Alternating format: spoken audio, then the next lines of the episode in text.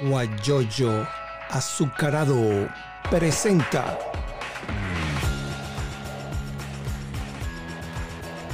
la noticia con Eleazar Benedetto.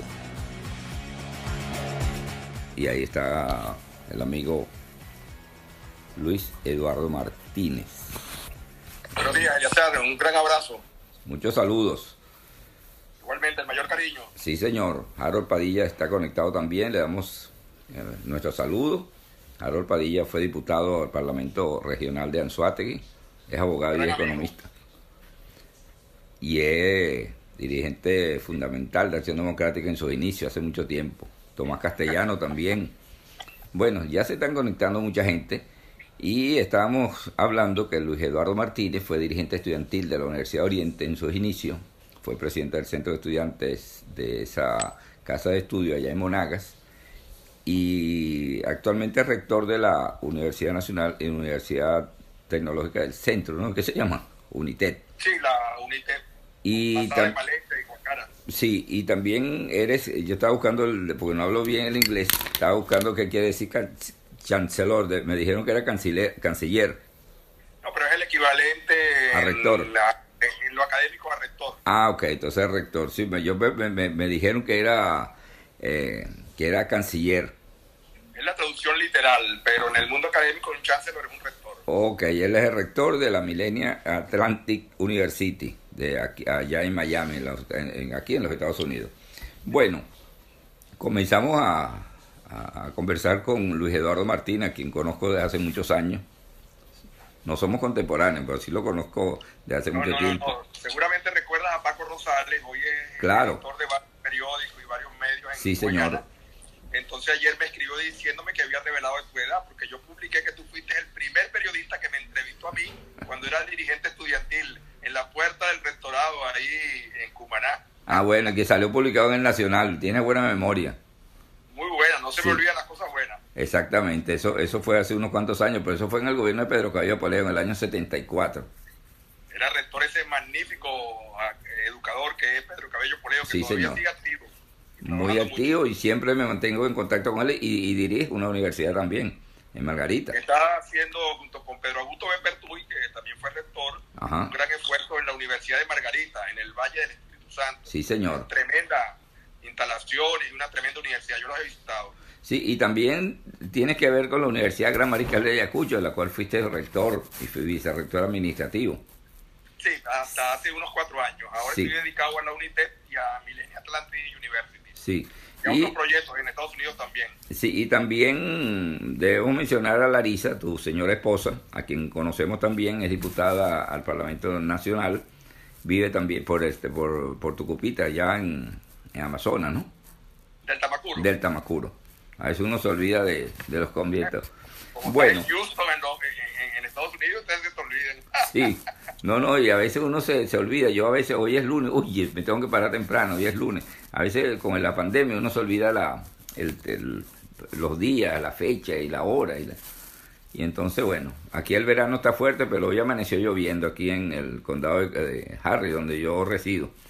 Bueno, Comenzamos entonces a, a, iniciar nuestra conversación y la iniciamos desde el punto de vista político, no sé si te parece. Desde el punto de vista... Ok, no, tú respondes todo. Tú, tú, desde que te conozco, tú no te quedas callado. Más bien te hay que decirte, mira, aguanta, déjame un chance para conversar. Mira, la situación política del país. El, vienen unas elecciones, la conferencia episcopal venezolana está llamando a que vayan a votar el, Guaidó y sus 27 grupos políticos dicen que no van a participar en una farsa electoral porque las condiciones no están dadas. Nos gustaría saber cuál es tu opinión. Bueno, en principio déjame hacer una precisión porque es importante, sobre todo por el respeto que le tenemos a los obispos. La conferencia episcopal no está llamando precisamente a votar, la conferencia episcopal está denunciando todas las condiciones inaceptables que se dan alrededor de la convocatoria a las elecciones parlamentarias, pero también señala, y allí coincidimos plenamente, que la abstención, el llamado a no votar, no es por sí solo una estrategia, que es necesario encontrar alternativas que permitan a la población venezolana salir de esta pesadilla, Elias. De tal manera que yo diría que estamos en una situación de muchísima complejidad, de muchísima incertidumbre. Hay, digamos, cuatro sectores en, en la vida de Venezuela hoy. Un sector que apoya al oficialismo y es partidario naturalmente de votar.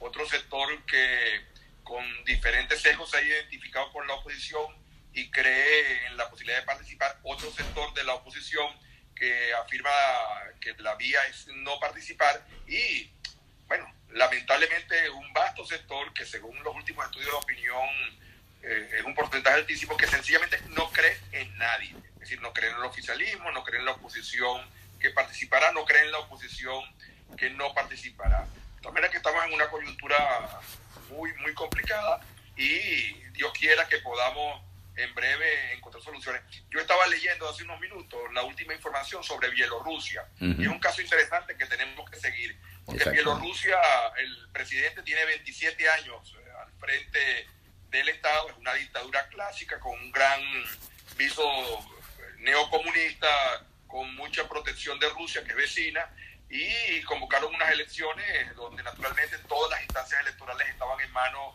del régimen, eh, absolutamente todas las instancias institucionales en manos del régimen, y la oposición se atrevió a participar.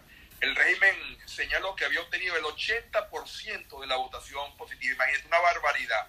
Y al día siguiente empezaron las protestas y todavía sigue, son miles y miles y miles que están en la calle y eso se ha convertido en un activador. De tal manera que hay que seguir de cerca la situación de Bielorrusia porque pudiera abrirle los ojos a muchos líderes venezolanos que no se atreven, a veces por miedo al que dirán, sobre todo al que dirán en las redes sociales, a, asumir sus posiciones de liderazgo. En concreto, en mi caso particular, yo coincido plenamente con la posición de la Iglesia, que por cierto, es la posición de fe de Cámara, en el sentido de que no basta con quedarnos en casa. O sea, yo no concibo que vamos a cambiar el país quedándonos tranquilamente, mandando Twitter y haciendo distintos tipos de, de colocaciones en Facebook o en Instagram mientras se prolonga esta pesadilla, que cada día es peor. Eleazar, no, no sé exactamente cuánto te marchaste a los Estados Unidos, pero lo que hoy pasa en Venezuela no tiene ni siquiera una remota cercanía a lo que tú viviste hasta que te marchaste. Es una tragedia, pero una tragedia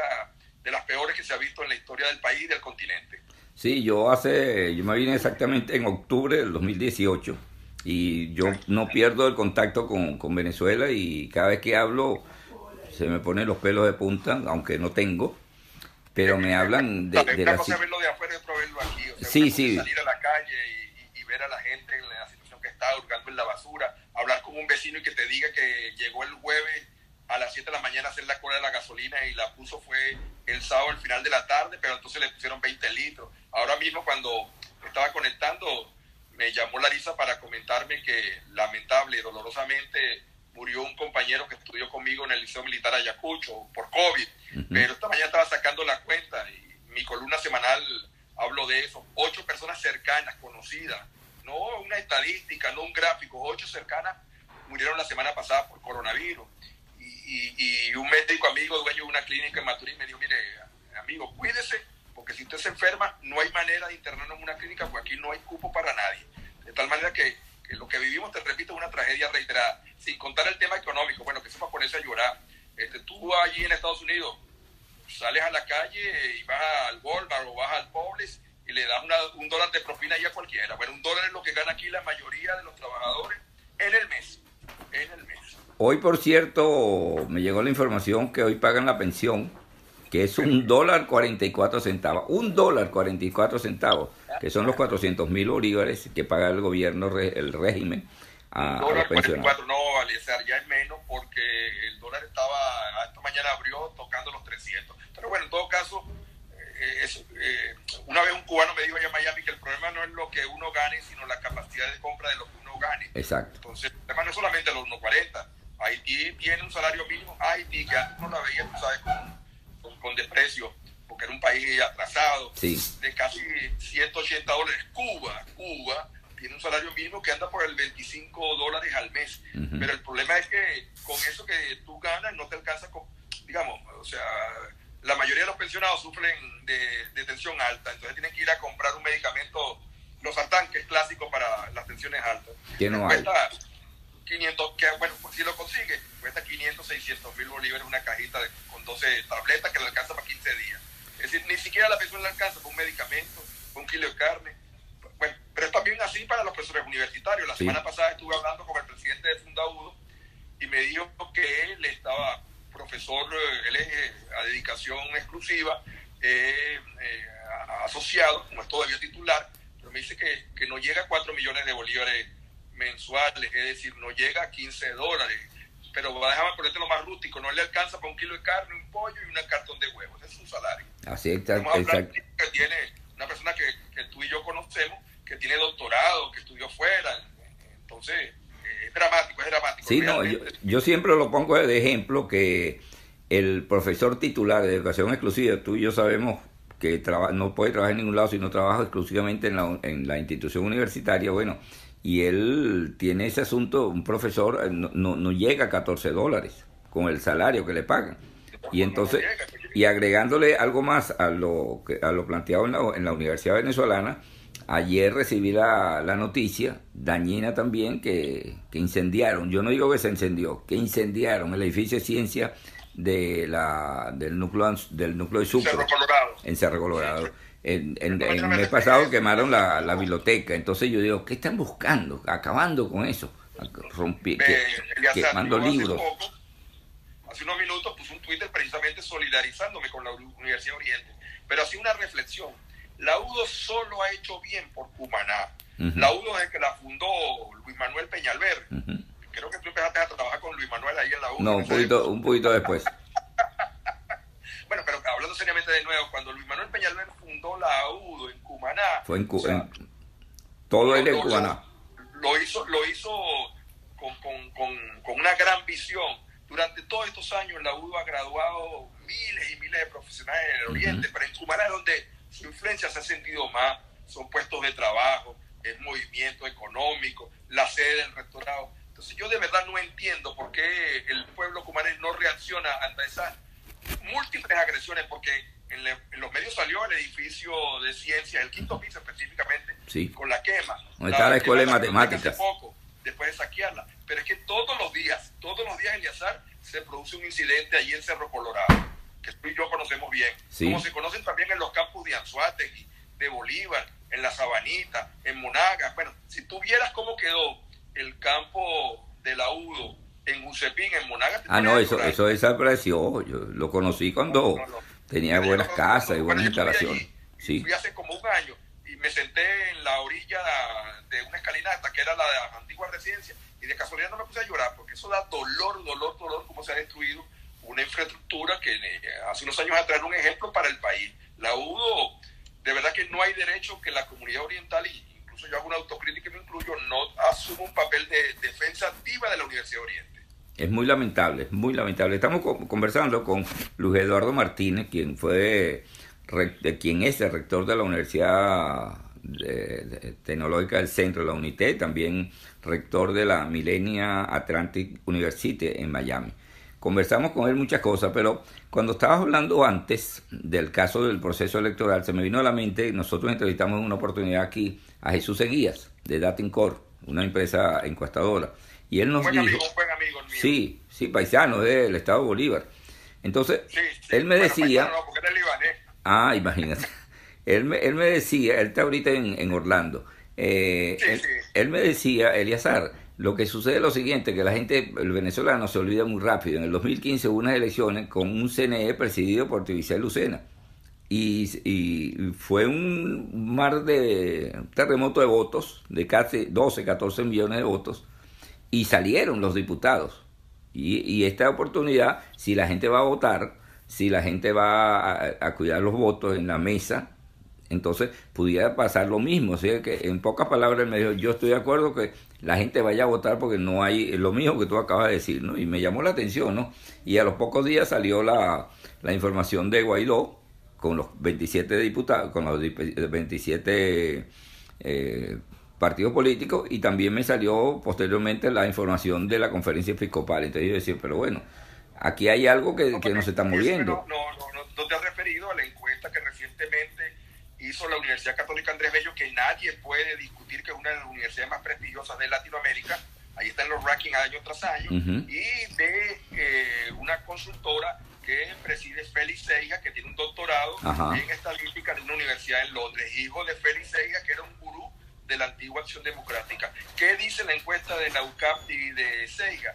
Que la gente quiere votar que la gente además está absolutamente indignada con el gobierno. Mire, yo cuando salgo a la calle y veo a la gente padeciendo horas y horas en una cola de gasolina, cuando salgo a la calle voy al mercado viejo de Maturín, veo a la gente con una bolsita allí que apenas, unas patas de pollo para poder eh, comer durante unos días. Cuando sé lo que gana la gente, cuando veo lo que sufre un profesor universitario, cuando veo los millones que se han ido de Venezuela, digo, es que no hay manera de que ese voto no se convierta en voto castigo. Yo acabo de ver hace unos minutos la última encuesta de una consultora muy prestigiosa de Estados Unidos y dice que el, el trabajo, que el 58% de los que quieren votar por Biden no, no, no piensan votar por él, sino en contra de Trump. Entonces yo le digo a muchos de mis amigos, amigas, amigas, incluido a Larisa, que bueno, tú lo acabas de nombrar, es diputada de la Asamblea Nacional, mire, aquí lo que tenemos que hacer es un esfuerzo para que el voto castigo se convierta en la manera de desatar toda una serie de acontecimientos, y ahí está Bielorrusia como ejemplo, que permita salir de, este, de esta pesadilla. En Chile, los chilenos decidieron competir contra una junta electoral y un régimen tiránico, dictatorial, el Augusto Pinochet, y lo derrotaron en las urnas. En Nicaragua, la Chamorro al frente, decidieron hacerlo y derrotaron a los sandinistas. En el caso de Polonia, es, increíble. El régimen comunista, con un general al frente, planteó unas elecciones parlamentarias en las cuales de aproximadamente 700 diputados, ya 350 estaban electos, puestos por organismos vinculados al Partido Comunista, los sindicatos comunistas, las organizaciones comunales comunistas. Entonces la mitad de los diputados ya estaban electos y llegaron los opositores polacos y decidieron, vamos a participar. De los 350 que estaban en juego, ganaron 349. Y a los dos, tres meses tuvo que renunciar al gobierno comunista y se convirtió Les Valesa en presidente. Entonces, aquí yo de verdad creo, y lo he vivido en cualquier proceso electoral, que si tienen la capacidad de cuidar los votos y si tienen la capacidad de motivar a la gente para que castigue a quienes los están haciendo pasar tanta necesidad, aquí podemos echar una tremenda broma que puede, insisto, pasar como ha pasado en otros en otro país. En este momento que está pasando, está sucediendo que lamentablemente la gente está en su casa, soportando la cuarentena, soportando la pandemia, pero no tiene elementos de motivación que les permitan soñar y tener esperanza de cómo construir una nación. De tal manera que eso está en juego. Yo confío, mira, en 1952, y se lo digo eh, a, los compañeros del partido que a veces se les olvida la historia o algunos ni siquiera se ha leído la historia de... En 1952 Acción Democrática adoptó una posición de no votar en el plebiscito, en la elección de la Asamblea Nacional Constituyente convocada por la dictadura perejimenista. Y la Dirección Nacional del Exilio, no votar, no votar era la posición pero apenas una semana antes, asesinado incluso Leonardo Ruiz Pineda, que era el secretario general, la Dirección Nacional de Acción Democrática y la dirección en el Sirio tuvo que decidir que exhortar a la gente a que participara, que votara, porque entendían que era la única manera de cobrarse a la dictadura. En Venezuela Política y Petróleo, en la página 671, Harold Padilla, si quieres anota ahí la página, para que te lo diga algunos compañeros que, se, que ni siquiera se han leído ese libro en la página 671 de Venezuela Política y Petróleo, Rómulo Betancourt reconoce que fue necesario cambiar la estrategia abstencionista para ir a votar. De tal manera que yo tengo esperanza que todavía quienes realmente les duele el país les duele, porque a mí me consta, y se han sacrificado tanto, y algunos han estado presos y otros están en el exilio, entiendan que no votar no es una estrategia. No lo digo yo.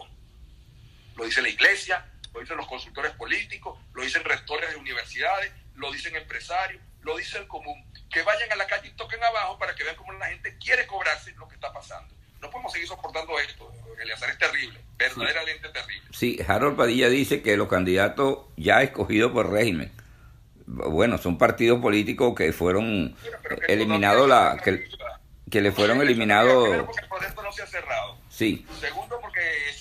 posibilidad, de acuerdo a los chismosos, uno también tiene su cooperante, que el proceso se extiendan las inscripciones hasta el 30 del mes de agosto. Y tercero, porque hay algunas tarjetas que están en manos de personas que están realmente interesadas en que el país cambie. Eh, Ojalá. Capriles tiene dos tarjetas bajo su responsabilidad, Antonio Ecarri Hijo tiene una tarjeta, el lápiz también bajo su responsabilidad. Es decir, si aquí se pusieran de acuerdo en las próximas horas y, y, y, y, hubiese voluntad de explorar todas las vías, entonces todavía estamos a tiempo. Lo cierto es que, y yo lamento decir esto, porque sé que me va a crear algunos disgustos entre mis amigos y mis compañeros de trabajo en Miami. Lo cierto es que aquellos que apostaban a la invasión americana, están eh, absolutamente perdidos. El, el, propio Marco Rubio, con quien Larisa, por cierto, se reunió hace como dos, tres años en Lima, en una cumbre, y el Marco Rubio le dijo a los diputados allí en, encerraditos, bueno, usted sabe que los tiempos de la diplomacia son distintos a los tiempos de los pueblos. Entonces ayer le declaró a Carla Gola que era impensable una intervención multilateral. Uh -huh. y, y, eso está claro, eso está claro, pero desde el primer día. Eliazar, yo trabajo en Estados Unidos, yo me gradué en Estados Unidos, yo estoy, conozco mucha gente allá, pero yo hace tiempo que aprendí, no se me olvida, una frase de John Foster Dulles, que fue secretario de Eisenhower. Sí. Estados Unidos no tiene amigos, Estados Unidos solo tiene interés. Como dicen por aquí en Maturín, gringo no quiere a nadie.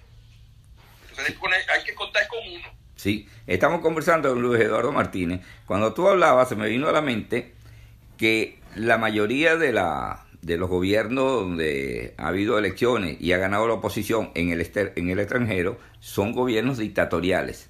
Este gobierno actualmente de Venezuela son narcodictadores y los narcos no tienen perdón con la vida. Eh, el, quien conoce el, la, la, narcotiranía, no solamente de Venezuela. Eh, por ejemplo, vemos el caso, por ejemplo, de Colombia. Estaba Pablo Escobar y ese no le temblaba la mano para disparar contra cualquiera o mandar a, mira, rápame a fulano. Entonces, son Estamos cosas acuerdo, diferentes. Pero, pero, pero, el gobierno de la República Democrática Alemana era comunista extremo y llegó la gente y se fue sobre el muro de Berlín y llegó un momento que las tropas no pudieron seguir disparando y derrumbaron el muro. No digo lo contrario, insisto, aquí la alternativa es encontramos una vía entre todos. Exacto. Hay que seguírselo, bueno, perdóname la expresión tan popular, calándoselo, pero la iglesia ha hecho una advertencia y por eso fue que al principio hice la precisión. Uh -huh. El proceso es irregular, la convocatoria no es completamente legal, hay una serie de irregularidades, pero no es estratégico quedarse en casa. O sea, ¿qué plan es quedarse en casa? ¿Qué plan es pasar horas y horas nosotros en las redes hablando de esto? Ya tuvimos experiencia en el 2005. Bueno, en el 2005 se hizo ya, ya se hubo una abstención y no pasó nada. Durante y no pasó nada. Años, no, sí pasó. Se llenó, se llenó de, del PSV el, el, Parlamento venezolano. Así es. Y no hubo representación de nadie. Bueno, algunos, algunos dirigentes participaron y perdieron, ¿no? Sí, bueno, pero individualmente, pero sí. que es un poco lo que puede pasar en esta ocasión. Lo que decía Harold, es decir, hay muchos que están participando que son comparsas, pero sí, si, si, si por puro interés. De lo que queremos que este país sea diferente, nos disponemos en las próximas horas, dejamos las ambiciones, dejamos a un lado las mezquindades y comprendemos que lo que está en juego es el país y el futuro de los nuestros, todavía estamos a tiempo. Por eso es que digo que no se ha acabado el juego. ¿Cómo que decía yo, Guiberra? El juego se acaba cuando se termina. El último, la, el último cero. Así es. Así, es. Ahí es que termina el béisbol. Cuando el último cero, mientras no haya, haya dos horas, eh, perdón, dos outs, todavía el, el, el, el, juego continúa. Pero entonces, ¿cuál va a ser la posición, tú que eres dirigente fundamental de un partido importante que, que participó desde hace muchos años, eh, fundado por Rómulo Betancourt? ¿Qué va a pasar con la tarjeta blanca? Pues la tarjeta blanca está en manos de, de, de Bernabé y la tarjeta de Primera Justicia está en manos de, de, este señor Brito, que todos lo conocemos y que aparecen en, en fotos en un banco por allá, yo no sé dónde, eh, busca, en Belgrado, como que fue, eh, buscando unos, unos recursos que... El perdón para, el, el perdón para Alex Saab. Ajá. Y entonces, bueno, ¿dónde, dónde están esos, esos, esas tarjetas? ¿Cómo van a salir las tarjetas? ¿Será una tarjeta única si logran convencer a Guaidó y lanzar una tarjeta única como sucedió en el 2015 para que haya posibilidades de, de lograr la victoria? Tendría que ser así, tendría que ser así y, y, y, y la capacidad nuestra tendría que ser de explicarle a toda la población cuál sería esa tarjeta donde votar. Insisto, eh, si no recuerdo mal, Capriles tiene dos, dos tarjetas. Dos, dos tarjetas. Eh, Carri tiene una, es decir, hay alternativas. Por allí andan eh, empresarios venezolanos también eh, planteando una, una tercera vía y, andan incluso, todavía andaban ayer en algunos estados buscando candidatos de la sociedad civil. Bueno, aquí la, la cuestión se puede incluso dar que concurrirán hasta cuatro o incluso cinco listas de candidatos distintos al oficialismo en las elecciones parlamentarias. O sea, aquí candidatos va a haber, bueno, como, todos los procesos electorales, como es que decimos allá eh, en, Oriente, aquí en Oriente, candidatos como arroz. Pero, o sea, buena parte de ellos no representan esos intereses reales de cambio que tú, yo, muchos soñamos que se hagan pronta realidad. Y que, y que los conocemos, bueno, ojalá porque ya en estos días entrevisté a, al presidente nacional de COPEI, un, personaje que he criado allá en Chuparín, Puerto La Cruz, Miguel Salazar. Yo no sabía que él era presidente de COPEI, me enteré. Pues yo pensé que era Roberto Enrique. No, no, yo, el presidente de COPEI soy yo, pero ¿quién te designó? El Tribunal Supremo. Y lo, lo entrevisté y me dijo, nosotros estamos ahorita, en este momento, organizándonos y seleccionando a los candidatos a diputados. Así como anda COPEI.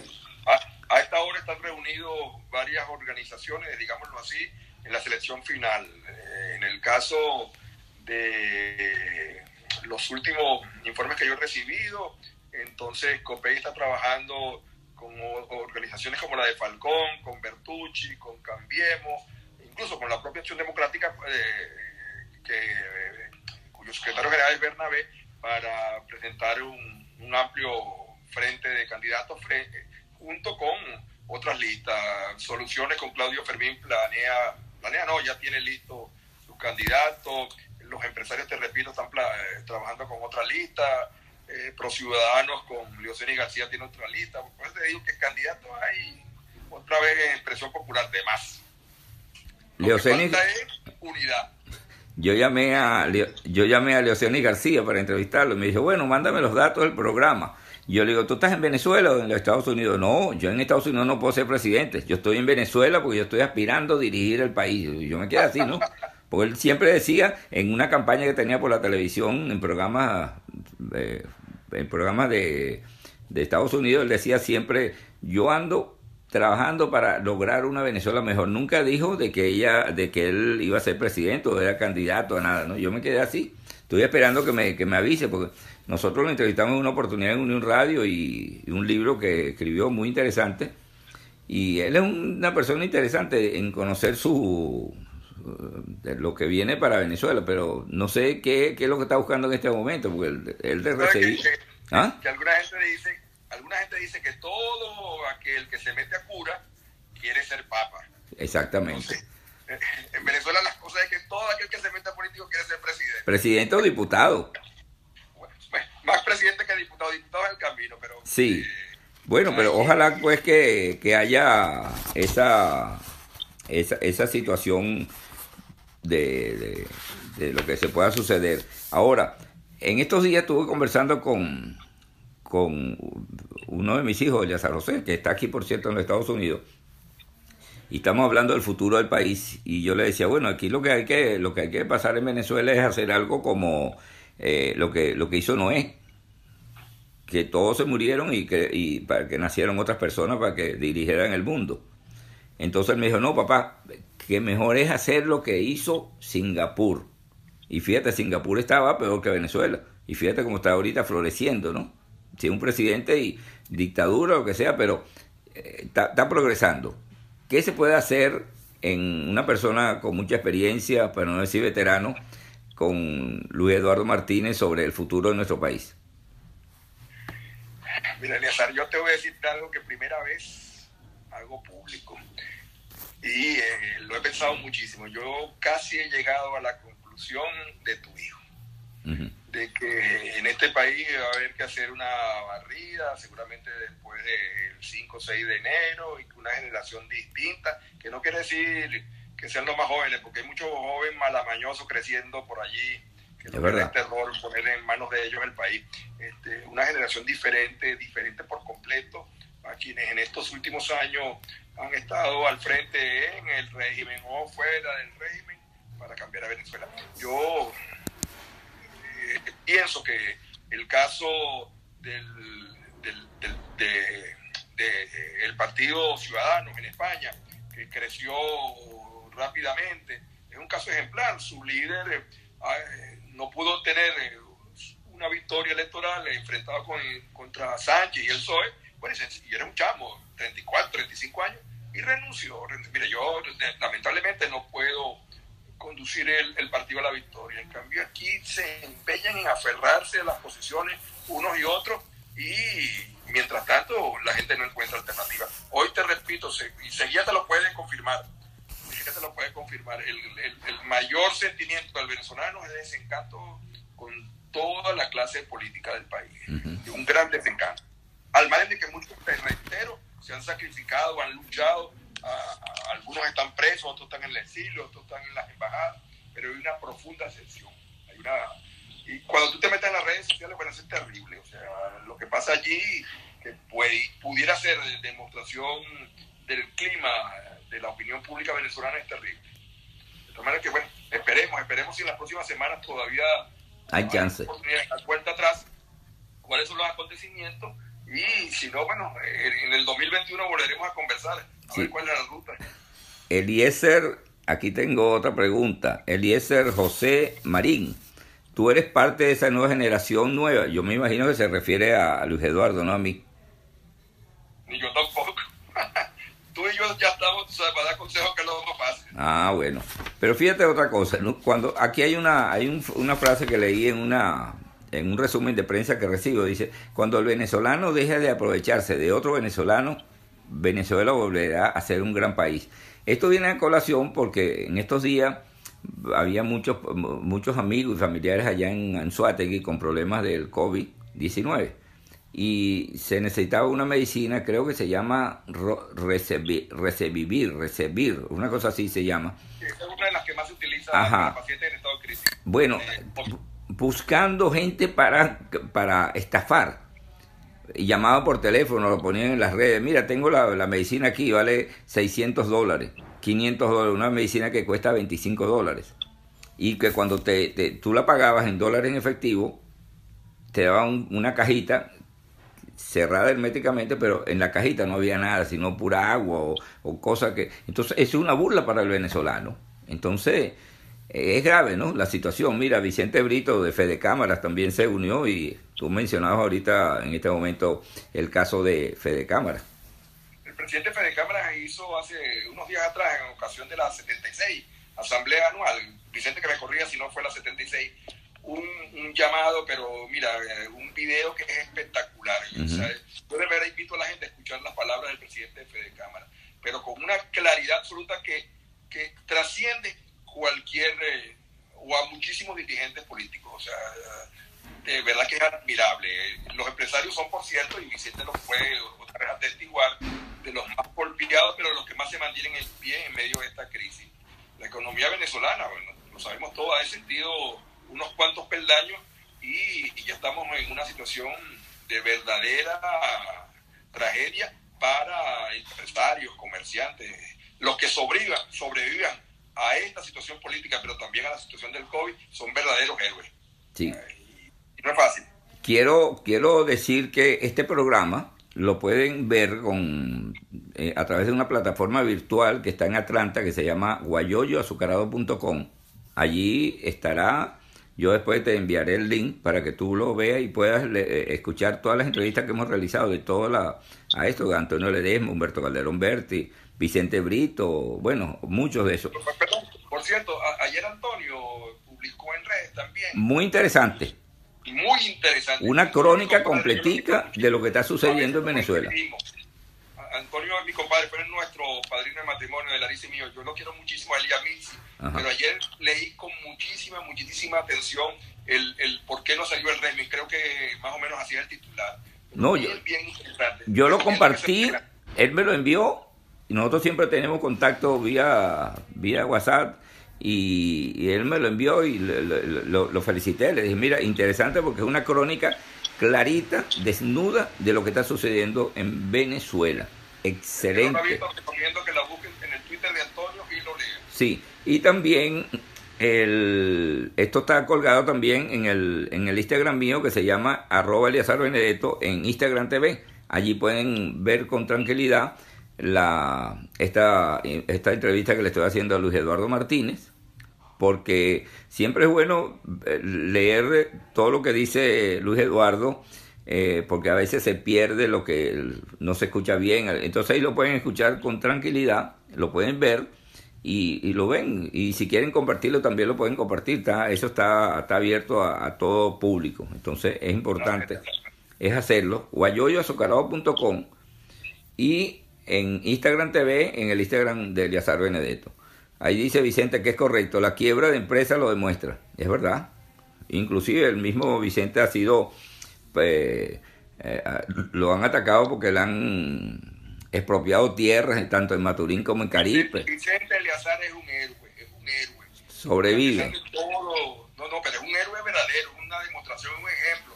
Es lo que se llama un empresario, porque empresario es emprendedor, que no se ríe. Ese Vicente Brito. De verdad que me complace que esté en línea y que él tenga la seguridad que cuando este país sea diferente, hombres como él y empresarios como él van a ser eh, los que tengan el mayor protagonismo en la reconstrucción de Venezuela. Conversamos con Luis Eduardo Martínez. Ahora, Luis Eduardo, no podemos pasar por debajo de la mesa eh, eh, estas instituciones universitarias. Ya hablamos del ataque a las universidades autónomas, pero te queremos también conocer las universidades donde tú estás dirigiendo la UNITED, también aquí en, en allá en Miami. Cuéntanos algo, cómo está la situación. Por lo menos en Miami ya está bien pero la UNITEM en Venezuela, ¿cómo, ¿cómo está funcionando? ¿Vía virtual? Mira, eh, tanto en Venezuela como en Estados Unidos estamos funcionando, no solamente nosotros, sino la gran mayoría de las universidades, vía remota. Y fíjate que digo vía remota y no virtual, porque la vía remota es más amplia. Pero no solamente somos nosotros. Yo participé la semana pasada en un foro de rectores de la UNESCO, me invitaron. Fui, por cierto, el único venezolano que tuvo la oportunidad de asistir, eh, virtualmente, claro, por Zoom y UNESCO reportaba que 1.350 millones de estudiantes en el mundo terminaron sus periodos académicos hace poco vía remoto. En el caso de la Universidad Tecnológica del Centro, que por cierto, junto con la UCAP, la Universidad Metropolitana, la Universidad Simón Bolívar, la Universidad Central de Venezuela fue ubicada hace poco, hace apenas unas semanas atrás, entre las mejores universidades de Latinoamérica. Y yo de verdad que agradezco el gran esfuerzo que hace nuestro personal docente y nuestros directivos. Estamos desde el mes de marzo operando vía remota. Terminamos el primer trimestre del año, enero, abril remotamente. Empezamos el segundo trimestre, abril, julio remotamente, logramos concluirlo. En este momento estamos dando el curso introductorio para los estudiantes nuevos vía remota, estamos haciendo el verano vía remota y ya estamos listos para ofrecer el trimestre de septiembre diciembre vía remota. Pero no solamente nosotros. Yo soy miembro del Consejo Nacional de Universidades, por rector de una universidad venezolana. Y el CNU hace aproximadamente unas cuatro o cinco semanas atrás ratificó que el resto del año la universidad venezolana será vía remota, educación virtual y diferentes plataformas que se utilizan. Pero ojo, alerto, el año que viene todo indica que pasaremos a modelos híbridos, es decir, la presencialidad está muy lejos de que sea una realidad en Venezuela, pero igual en Estados Unidos, en Millennium Atlantic University, nosotros estamos en, Miami, tú lo acabas de, recordar, eh, terminamos el semestre de Spring virtualmente, hicimos el Summer, en el caso nuestro fueron dos Summer, el, el A y el B, virtualmente, y la semana que viene, no, perdón, hoy, hoy lunes, tengo que darle la bienvenida a lo que termina aquí. Hoy estamos iniciando el Fall 2020 virtualmente. Y en este momento nos estamos preparando para el año que viene híbrido. La mayoría de las universidades de los Estados Unidos también están o virtual o con modelos híbridos. Porque es que las condiciones del distanciamiento y las regulaciones son imposibles de cumplir. Para que tengas una idea, eh, las normas exigen distanciamientos de seis pies en los Estados Unidos, 2, 3 metros en Venezuela. O sea, tienes que reducir los salones de 40, 50 estudiantes a 10 estudiantes. Tienes que garantizar eh, que eh, eh, una serie de sistemas de desinfección en, las aulas y en las instalaciones. Tienes que garantizar, por ejemplo, los ascensores. En el caso de las instalaciones nuestras en, en Miami, los asesores solamente pueden ser utilizados simultáneamente por tres estudiantes, asesores que están diseñados para muchos estudiantes. Yo me gradué, yo hice mi MBA y mi SMSBA en la Universidad de Miami, en UAM. La Universidad de Miami estaba ofertando a los estudiantes la posibilidad de ver su próximo semestre, el del FOR remoto o híbrido, pero no presencial, a pesar de que su campo es enorme. Harvard es la mejor universidad del mundo, decidió 100% virtual. Fíjate que el presidente de los Estados Unidos, Donald Trump, hace poco eh, emitió una instrucción a inmigración, a nosotros nos llegó la notificación, donde toda universidad que tuviera estudiantes extranjeros cursando virtualmente tenía que revocarle el I-20, la visa, y que los estudiantes tenían que irse para su país de origen. Y como a las dos o tres semanas tuvo que echar para atrás. ¿Por qué? Porque, bueno, primero lo demandaron una serie de universidades, entre ellos Harvard, Massachusetts, las grandes, las mejores, nosotros también nos adherimos a esa demanda, sino que también se dieron cuenta que era imposible. O sea, tú con la pandemia no tienes alternativa distinta a operar vía remota. Excelente. No, yo en estos días entrevisté a la secretaria de la Universidad Católica, Andrés Bello, muy interesante todo lo que nos dijo. Después entrevisté a Mario Belmonte, eh, secretario y vicerrector administrativo de la Universidad Central, y a Cecilia, por supuesto, también la entrevistamos. A Cecilia García Rocha, del rectora de la Universidad Central de Venezuela. Con ella conversamos cosas interesantes que tengo previsto entrevistarla. Por cierto que eh, en esta semana vamos a hablar de economía con, dos economistas, un mañana y el jueves vamos a, entrevistar un economista para que nos hable de la economía. Y los viernes, como sabemos, es un viernes de humor. ¿De la economía venezolana vas a hablar mañana y pasado mañana? Sí, señor. Cómprate unos pañuelos. Por la situación. Mejor que lo pases para el viernes, para el programa de humor, porque ese humor trágico. El viernes. Eh, es muy lamentable la situación, ¿no? Y lo que me dijo Vicente cuando a Vicente lo entrevisté y me, me dijo muchas cosas y tengo previsto también anotar a, a este señor Cusano, que es el presidente de Fede Cámara, que tú lo acabas de mencionar, sobre la situación venezolana. Estamos llegando al final. Me gustaría retomar ese, eso que tú dijiste de que estás de acuerdo con lo que dijo Eliazar José sobre el futuro del país, Singapur o Noé, lo que, lo que llevó el arca de Noé. Volvamos otra vez, ¿cuál es el tema fundamental? El problema fundamental en el en, estos países asiáticos, entre ellos Singapur, el primero es de educación. Esos son pueblos que han basado su exponencial eh, desarrollo, su explosión de crecimiento en la educación, que destinan grandes presupuestos a la educación, que innovan, que han logrado cambios importantes por la vía de potencial de educación. Y lo segundo, en rigurosas medidas de carácter legal que aplican a todo. Mira, yo no sé si me da tiempo, pero cuando, cuando yo estaba haciendo, fíjate, el MBA, para que tú veas la, diferencia de mentalidad, no de ahora, es un problema nuestro que creemos que somos más vivos que los demás. Yo no hay nada que me caliente más que alguien se me colee. Y entonces tú sabes, no, pero es que colearse, porque... O, pero eso es una parte de nuestra incultura, que no quiero decir cultura. Es verdad. Cuando yo estaba haciendo el MBA, eh, en una clase de Derecho Corporativo, el profesor, en ese salón habíamos bastantes latinos, colombianos, peruanos, de varios países de Latinoamérica, junto con los gringos que estudiábamos allí. Entonces el profesor de la materia saca un recorte de prensa, naturalmente en inglés, por cierto, de un periódico de Texas. Y entonces eh, muestra, miren, aquí vean esta noticia. Las hijas del presidente de entonces, las hijas del presidente Bush, estudiaban en la Universidad de Houston. Entonces, 18, 17 años las muchachas. Las muchachas, en la noticia señalaba que habían sido condenadas a trabajos comunitarios porque fueron a comprar una, una cerveza siendo menores de edad con un ID falso. Las hijas del presidente de la República, bueno, no de la República, de la Unión, porque Estados Unidos o sea, ya cometió un error. las hijas del presidente de los Estados Unidos en ejercicio, que además en Texas, donde la familia Bush es toda poderosa, sí, señor. en Wisconsin sometidas a, un a trabajo comunitario porque estaban comprando dos cervezas con ID falso. Entonces el profesor le dice, vamos a hacer un trabajo aquí. ¿Qué pasaría en su país, país de cada uno de nosotros, nos preguntó los latinos, si las hijas del presidente las sorprendieran comprando licor ilegalmente? ¿Qué pasaría? Entonces se paró Donald Ramírez, venezolano, que estudió conmigo, que fue dirigente de COPEI. Profesor, yo no necesito mucho. Yo, yo le puedo decir rapidito aquí qué pasaría. Era Chávez presidente. Mire, si las hijas de Chávez las sorprenden comprando caña con una cédula falsa en Venezuela, menor de edad, primero que el tipo dueño de la, del bar le va a regalar la caña. Pero si el dueño del bar se atreve a llamar a la policía porque las hijas del presidente están comprando caña ilegal, se llevan preso al dueño del bar. Pero si los policías detienen a las muchachas cuando llegan a la comisaría con las muchachas, ¡ay, hijo! Vaya directo usted para el calabozo.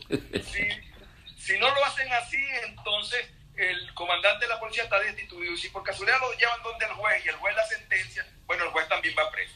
Ese es el problema nuestro, que creemos que somos más vivos que los demás y entonces por eso es nuestra tragedia. De tal manera que Eliazar, para nosotros llegar a ser lo que han pasado a ser otros países, la clave está en educación, educación exigente, educación de calidad y un cambio cultural que obligará a que pase así con fuertes medidas.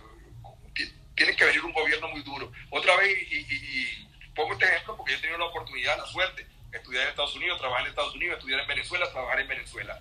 Mira, eh, otra vez el mismo profesor de Derecho Corporativo nos dijo, ¿usted sabe cuál es la diferencia en los Estados Unidos con sus países? Que aquí hay ley, que aquí hay ley, que la ley se cumple, que la ley es pura y se cumple.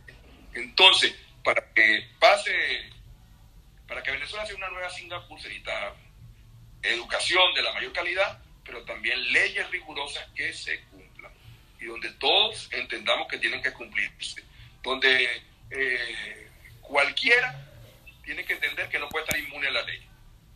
Ahí está Mercedes Adrián, dice, educación otorga poder a nuestro otorga poder. Nuestro país necesita ser organizado, ordenado, disciplinado, solidario y estar dispuesto y decidido a recuperar su patio y su familia.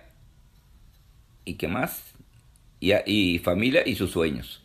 Eso lo dice Mercedes Adrián. Adrián, una gran amiga, hija de otra gran amiga, Dianora Urbina. Ella está junto con su esposo, su familia, fuera de Venezuela y yo estoy seguro que allí donde se encuentra, en Ecuador, está haciendo lo mejor porque el país más temprano que tarde salga adelante. Un cariño grande para ti, Mercedes, para tu esposo y para tus hijos.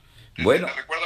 Luis Eduardo, muchas gracias. No me queda sino saludar a Larisa y felicitarte también porque me enteré por las redes que... No, te pidió porque tú no la invitaste. Ah, no, no, ella, ella la invitó primero que a ti. Y felicitarte también por la graduación de tu hija, que supe por las redes que se graduó ya eh, en una universidad muy prestigiosa fuera de, Venezuela. En University of London. Sí, la, lo vi en... De ver, por cierto, que salió en el ranking de, de, el último ranking, que es la onceava universidad más prestigiosa del mundo. Sí, lo leí ahí en Instagram y le mandé felicitaciones tanto a Larisa como a ti por ese lograr, porque lo que uno quiere para sus hijos uno se siente contento. Si nos mandas un regalito no nos ponemos bravos. No hay problema, me tienen que mandar el número de la cuenta.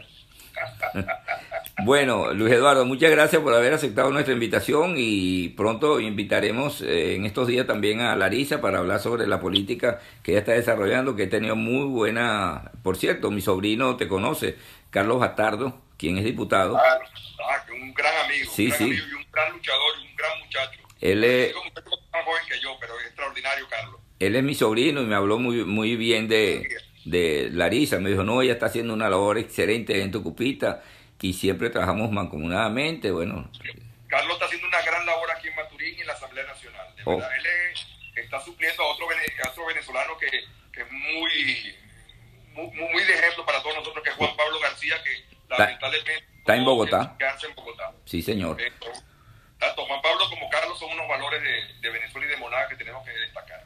Muchas gracias entonces y seguimos en contacto. Recuerden que este programa lo pueden ver en Instagram TV y también en guayoyoazucarado.com. Ahí lo pueden ver con tranquilidad. Después yo mandaré el, link para que se puedan meter y ver con tranquilidad el programa. Muchas gracias Luis Eduardo por haber compartido estos minutos con nosotros. Un abrazo, Eleazar, y a todos los que se conectaron. Muchísimo, muchísimo cariño. Se les quiere. Muchas gracias. Bueno, Luis Eduardo Martínez, quien repetimos es rector de la Universidad Tecnológica del Centro, también de esta Universidad eh, Atlantic. Él es rector también, que está en Miami. Y nosotros nos vamos. Y le, le recomendamos, mañana vamos a conversar con Harold Padilla, él es economista. haré como lo que dice Luis Eduardo, tengo un pañuelo para sacarme las lágrimas, ver el desarrollo que hablan de lo que dicen de la, de la economía. Y también Dionisio Morales, quien, con quien conversaremos el jueves. El, el miércoles con, con Oneya Guaype, una importante dirigente muy sensible de Anzuategui en materia de salud y también es diputada. Con ella muchas cosas que conversar. No me queda sino darle las gracias por haber compartido con nosotros. Recuerde guayoyoazucarado.com eh, es una plataforma virtual que está allá en, en, Atlanta y a través de Instagram TV, ahí en mi Instagram lo pueden ver este, esta entrevista. Buenos días y que la sigan pasando bien. Guayoyo azucarado presentó la noticia con Eleazar Benedetto.